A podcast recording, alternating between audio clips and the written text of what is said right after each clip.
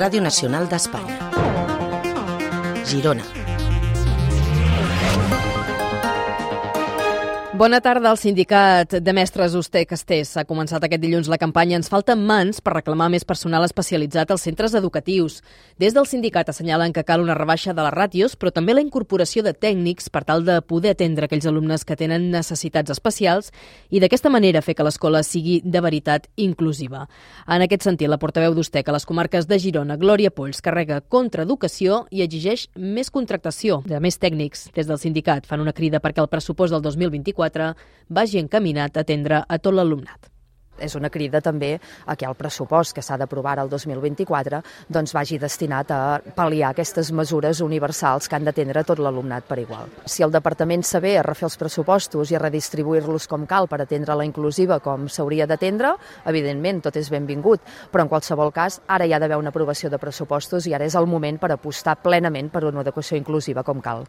L'Ajuntament de Figueres ha anunciat multes de fins a 2.000 euros per fer front als comportaments incívics. El consistori iniciarà una campanya amb agents de paisà per sancionar els infractors. L'actuació, en què també participaran inspectors mediambientals, es centrarà en la gestió correcta dels residus. Es multarà els qui no llencin la brossa al contenidor adequat, deixin la brossa en una paperera o escampin escombraries per fora. L'alcalde Jordi Masquef ha explicat que si cal obriran les bosses per identificar l'infractor i diu que la deixadesa en aquest àmbit, a més de brutícia, també genera un sobrecost per tots els ciutadans perquè a part d'alterar la normal convivència també comporta que la factura de tots els figuerencs i les figuerenques s'incrementi, perquè aquest incivisme al final l'acabem pagant tots. També es multarà, per exemple, amb 80 euros els qui enxampin orinant al carrer i la sanció pot pujar als 150 en cas de reincidència. I l'Ajuntament de Girona multarà l'empresa encarregada de prestar el servei de neteja, Girona Més Neta, amb 16.000 euros per haver incomplert amb el que marca el contracte, especialment durant les festes de Nadal. En concret, no es van fer 304 dels 1.400 serveis programats. Això és un 22% dels que pertocaven. Això va suposar un increment de l'acumulació de residus tant a les illes de contenidors com a les papereres i a la via pública en general. Amb tot, des del consistori reconeixen que estan satisfets de com s'està prestant el servei de neteja després de les festes de Nadal. I l'Associació d'Empresaris Roses Cap de Creus ha proposat a l'Ajuntament instal·lar una gran planta desalinitzadora a la zona de l'antiga depuradora de marisc, a Roses. La planta hauria de donar servei a totes les empreses i es proposa com a solució global per al municipi. Des de l'associació expliquen que les piscines no suposen més del 2% del consum global d'un establiment turístic.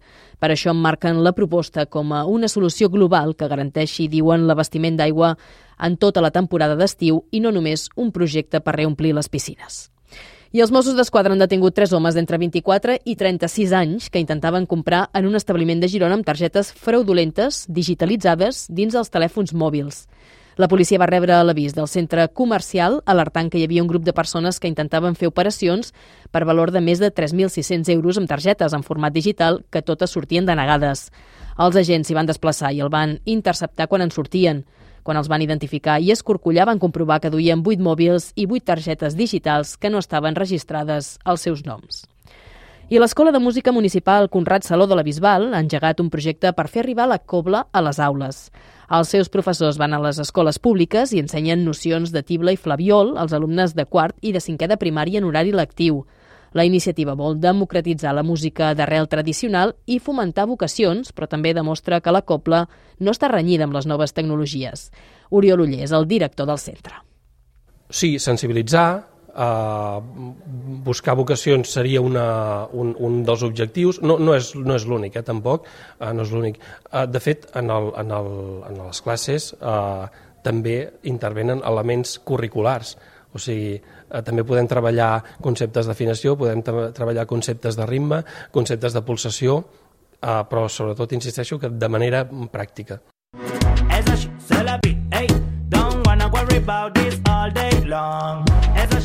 I acabem amb música de Stay Homes, que serà un dels caps de cartell de la segona edició del Festival Harmonia, el certamen destinat al públic familiar que es fa a les planes d'Hostoles. Ho farà juntament amb, Fliga, amb Figa Flaues i Triquell.